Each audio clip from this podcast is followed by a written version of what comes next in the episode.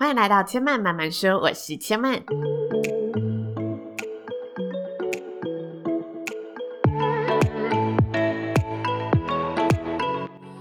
目前频道在 iTunes Store、Spotify、Google Podcast 都听得到。喜欢的朋友，欢迎帮千嫚订阅并留言评论，让更多人可以认识千嫚慢慢说喽。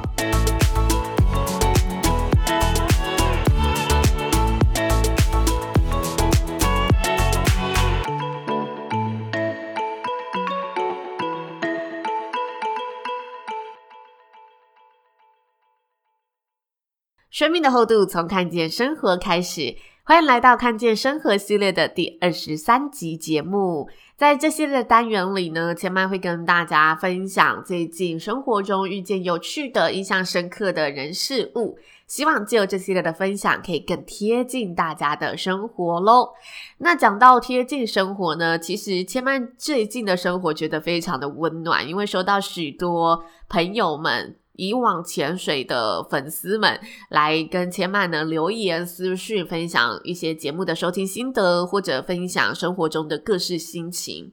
千嫚收到真的觉得非常的开心，也越来越能感受到为什么人家说听众朋友、听众朋友、朋友这两个字的意义和感受是什么。大家的这些讯息都让千曼有这部分的一个学习跟这部分的一个领悟。那很开心可以在 Podcast 这个频道将自己的生活故事分享给大家，跟大家一起去了解、探讨世界各个值得我们关心的时事议题，同时分享一些千嫚喜欢的书籍，让大家可以一起在生活中更前进、更成长。那能以这个形式存在大家的生活里，我觉得非常的幸运。嗯，一种。心里真的不知不觉会富足起来的感觉，所以在节目的一开始要先谢谢大家最近的温暖留言分享喽。那今天的看见生活，千嫚要延续上礼拜的荒唐追梦旅程，跟大家聊聊后续。千嫚在毕业之后找到第一份工作后，怎么开始展开就是追求主持梦想的这个道路。同时先聊聊呢，千嫚短短的领薪水职涯。为什么是领薪水职涯呢？因为千麦其实，在公司里面，就是那种有体制，真的领别人薪水，不是自己接案为收入的这个工作时长非常的短。应该说，我一半都是自己接案，然后大概领薪水的生活大概维持三年左右，而且三年是不同家公司各占一，嗯、最长的是一年多，然后短的话是十个月，所以加起来其实是三年多一点点的一个经历。上集节目跟大家聊到，千嫚的第一份工作是六月中毕业，七月一号准时报到。那千嫚第一份工作是饭店的婚礼企划人员，当时算是婚礼产业、婚礼企划、婚礼主持人刚开始被大家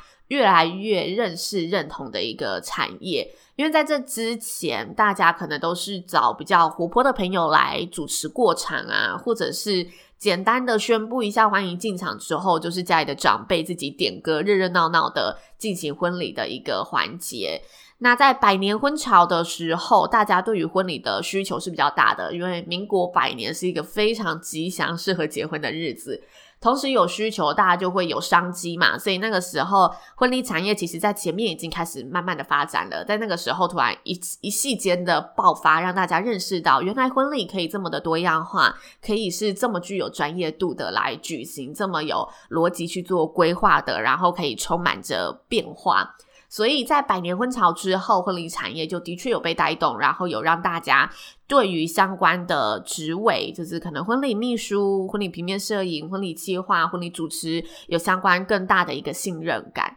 那千曼就是在百年婚潮后的一两年进入了婚礼产业。那千曼当时工作的饭店是台中桥园饭店，在当时啊，台中并没有零酒店，还是说，呃，像现在的莱特维提比较知名五星级的一个婚宴会馆或者饭店的等级。台中桥园在当时就是算台中地区数一数二举行婚礼的好地方，就是许多政商名流比较台中的人会去台中桥园聚餐，然后会在台中桥园里面举行各式各样的活动，所以桥。饭店的生意在当时是非常好的，因为它就是等于台中的顶端，在那一年的时候。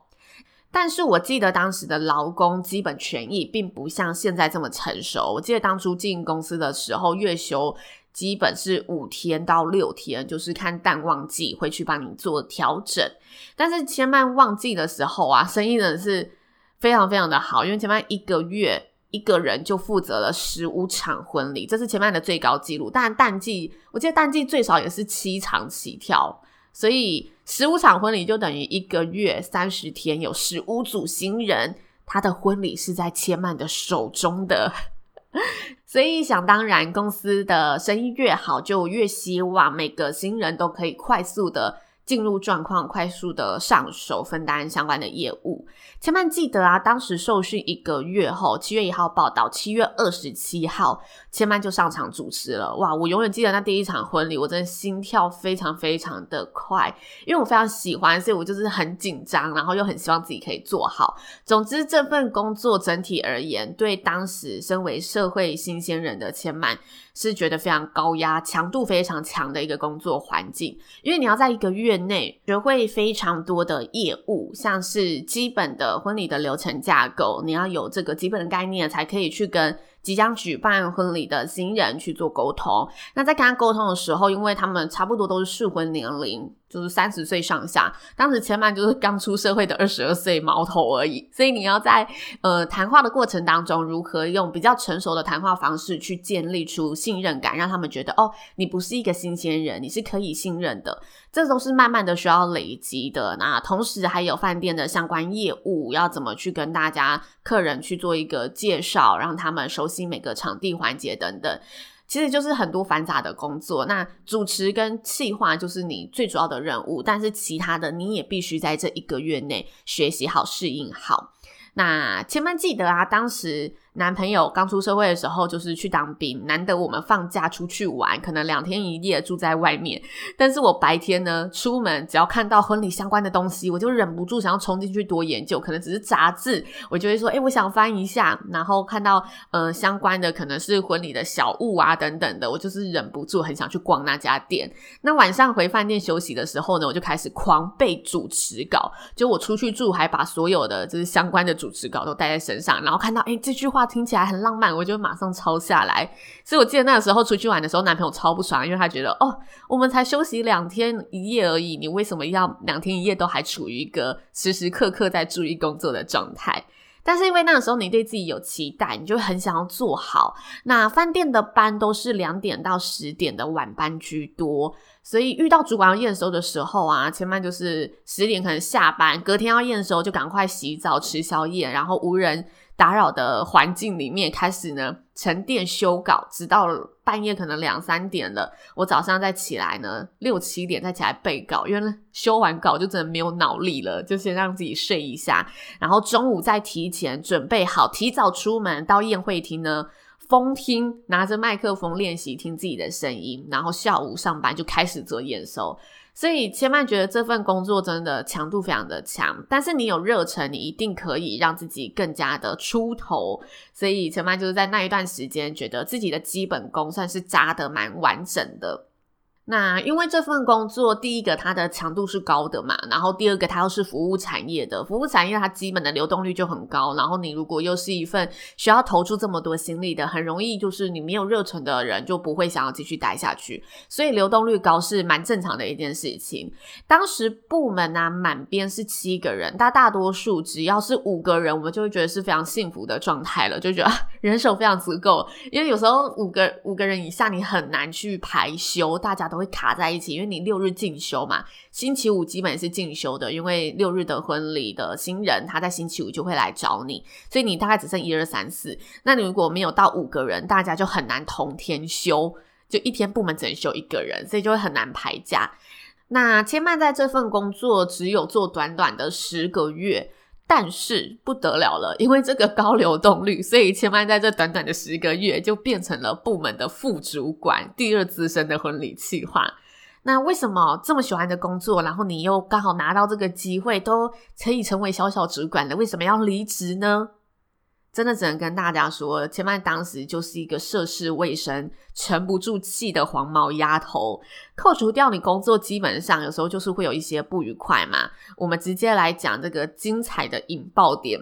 先跟大家说，其实这件事件啊，对千曼而言，在职场上的伤害、心理的伤害是非常大的。因为在这件事情引爆点发生之后，我非常深刻的意识到自己是很不成熟的，然后也觉得非常的难受，所以。牵绊这件事情也是直到后来事过境迁后，才慢慢的去消化，然后才可以变成一个故事，真的很自然的跟大家分享，去谈笑风生的去跟大家回顾分享这段曾经经历过的一个故事。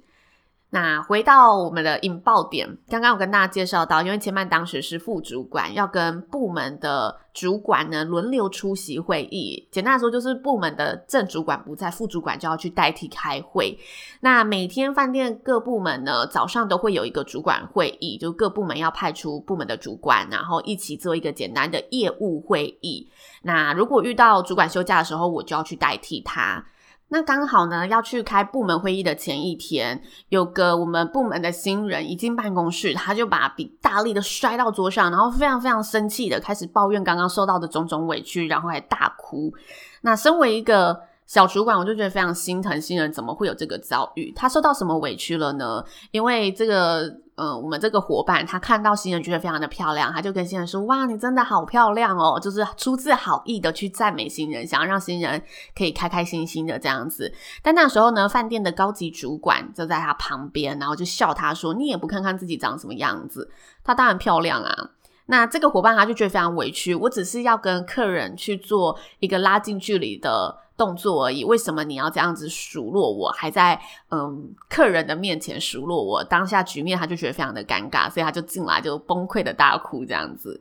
那千曼当时听到就非常生气，觉得很想要替他伸张正义的出一口气，因为那个高级主管呢，其实对他就是各部门的总主管，然后他其实在骂人的时候非常难听，他可能会用狗啊，就是你们都是一群土狗这种词汇在做他的一个教育方式。于是隔天呢，千曼在开部门会议的时候，就开始对这一位呢高级主管摆脸色。我非常不屑一顾的呢跟他沟通任何事情。那大家一定知道，姜是老的辣嘛，在江湖上绝对不会是白打滚的。所以他也直接冷嘲热讽的来戳我。他就说：“嗯，看来 Charlene 对我有许多的怨言，非常不爽哦。Charlene，你那什么眼神？你有事情就说啊。”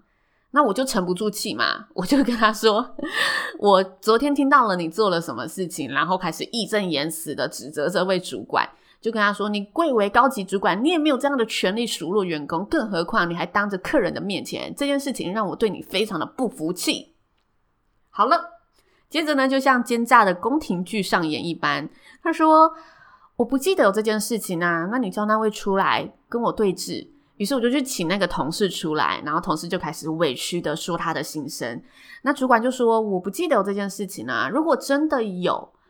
某某，我可以向你道歉。可能我当下就是一个玩笑话。我觉得我跟我的员工伙伴有一定的默契，你们都会懂。所以我觉得这个是非常幽默，开开玩笑，我就忘了啊。但 Charlene，你要为你今天的行为负责。你有两个选择：一个离职，一个现场跟我道歉，说你错了。”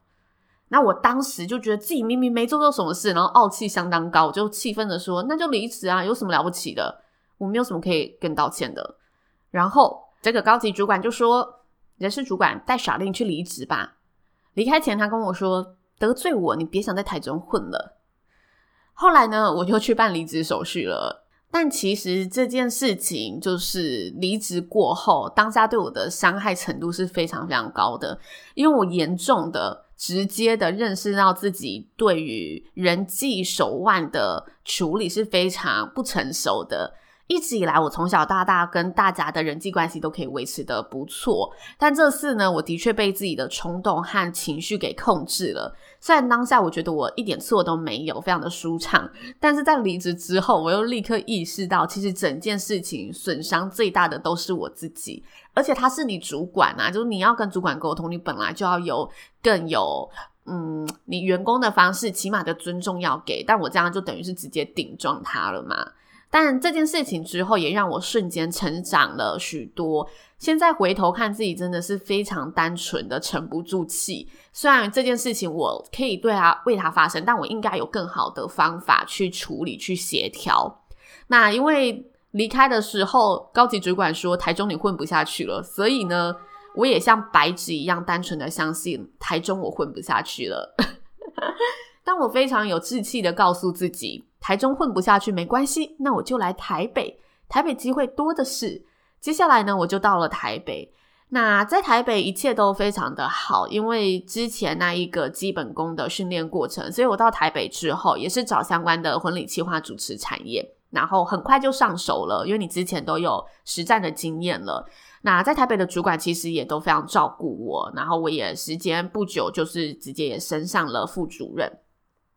就在前景呢一切看好之际，我呢开启了人生第一次的出国旅程。在千曼慢慢说很前面的节目有跟大家提到，千曼有一次去美国参加朋友的婚礼，那那一次是千曼第一次出国，这一次出国对千曼的冲击也非常大。千曼记得那一年我大概是二十五岁左右，然后我真的就像是一个井底之蛙一样，就我出去了，就飞出台湾，我终于看到哦，原来世界这么大，就土地这么大，马路这么宽，然后有这么多不同的景色，然后原来各地的人们有这么多不同的一个生活方式、生活形态，他们一样都是快快乐乐的生存在他的。嗯，位置上面，我就觉得非常的羡慕，然后也开始觉得自己好像太局限在我要做婚礼企划、婚礼主持这个产业了。我应该要有更多的呃尝试，可能让自己发掘自己不同的可能性，或者是我如果确定我喜欢主持，我应该要去尝试更多领域，不应该就是局限在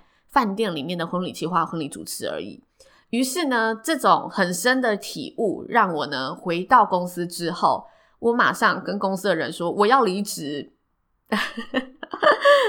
那个时候啊，公司大部分的主管同事都非常错愕，因为我在出国前做得好好的，然后也没有任何的迹象，可能同事都相处得很好啊，然后也没有任何任何的，就是你你需要到离职的这个处理方式，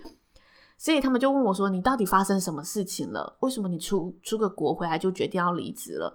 然后我就跟他们很认真的说。我没有，我没有发生什么事情。我就是出国，觉得我应该要去体验更多。我觉得我在年轻的时候一定要去勇于尝试。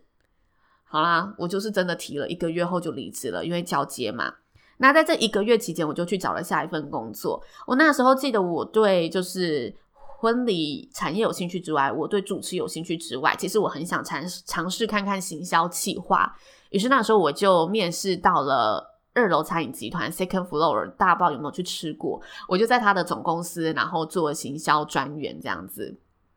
但是有比较有伤害，在边做行销企划、假日边主持的时候，我更意识到，虽然我是喜喜欢行销企划的，但我确定我就是喜欢主持多更多。于是我开始边经营自媒体，然后一年之后，我就决定我要自己出来做正式接案的生活。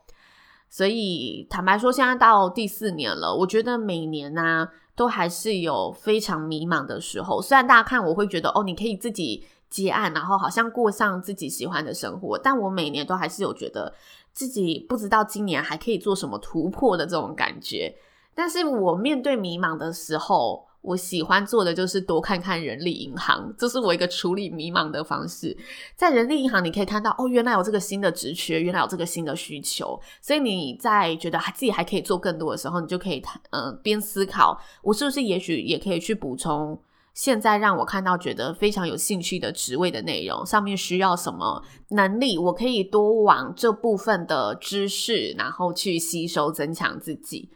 简单的说，千曼在面对迷茫的时候，都会觉得一定要有所行动，就是你有行动，你才可以更确定自己可以为自己找寻怎么样的出路。所以，这是千曼自己在迷茫的时候会去做的一个方式，也给大家参考看看。但是千曼其实常常从职缺里面感受到自己的一些欲望，发现嗯，每次啊会吸引我点进去的工作内容里面，其实脱离不了就是主持或者跟大家说话的一个产业一个职位内容。所以主主持、主播，还是任何的影片拍摄的那种，只是可以跟大家分享资讯的，还是最吸引我眼球和手指头的。那我也会借由这个过程当中，可能那时候我非常慌张，觉得自己还可以做更多，但我借由这一个发现，我又可以更让自己注入一点能量，更笃定。我想做的就是在主持上能更有突破。像是最近千曼也有一些新领悟，因为我最近有去面试一些主持相关的工作，然后常常啊，每次提到婚礼主持、活动主持的时候，大家都会觉得这两类型的主持有一个 SOP 的方式。然后我有时候也会陷入，对，婚礼差不多就这样子了哦，对，一场晚会差不多就这样子了，我也会陷入大概就是这样的框框里面。但其实啊，在这个面试的过程，当别人说出这句话的时候，我心里又问自己，真的是这么样子吗？很多时候，一个小变化，你就可以让这个框框变出不同的形状。所以我就觉得，嗯，并不是这样子的。你外行人看一定都很简单，就是哦，剪影片就这样子啊，哦，嗯，就是做专案，就是时程规划好啊，然后联络的资源联络好，你就可以推动个专案。就你外行人看都可以很简单，把它去做条理的分析。但你自己在做的时候，其实你某一个细节，把它做一个方向的改变，做一个小小的调整，它出来的结果就会大大的不一样。所以我觉得，即使它是框框没有错，但也许我调整了一个边，调整了一个角，它就是会是不同框框的形状。然后我可以变化出很多的形状，就是看我们怎么投入，怎么去创造出它可能的一个样子。这是我最近在面试一些主持相关工作的时候，对自己就有工作的一个新的认识跟体悟，也跟大家分享。那以上这些内容呢，跟上一集的节目，就是千曼在这个四月份生日的月份，想要为自己所留下的一个记录，小小的里程碑，也跟大家分享喽。我不知道大家听完有没有任何的收获，也许有，也许没有，那都没有关系。我觉得这一段过程，我回顾起来啊，对我而言，我希望自己保有一个最重要的元素，就是永远要充满行动力。我觉得也许我们。会出现挫折，会出现不知道要怎么办的时候，或者会出现一个有时候就觉得自己停滞住了，但一定要让自己有那个行动力去尝试下一个可能，因为你永远都是要试过了，你才会知道，才会知道自己有没有喜欢，才会知道自己适不适合，才会知道自己。诶，是不是真的不喜欢？那不喜欢，我们就不要再想了，赶快呢，借由这一次的尝试，去找出下一个可能。也许这个尝试会让你认识到不同的东西，那你就有机会认识到更多更多不一样的世界。这是千曼回顾这一段路，希望自己未来也可以保有的一个行动力，也希望我们在未来一起加油喽。那谢谢您的收听，如果大家听完有任何的心得感触，也希望大家可以留言告诉千曼。千曼慢慢说呢，目前在 iTunes Store、Spotify、Google Podcast 都听得到。喜欢的朋友，还没有订阅的朋友，也欢迎帮千曼呢订阅、留言、分享。那留言的管道，目前在 iTunes Store 上呢，可以做登入的留言，或者大家到千曼的 IG 知生活家刘千曼私讯告诉千曼，千曼都收得到哦。那千曼慢慢说，今天就说到这里喽，也邀请大家下次再来听我说喽，拜拜。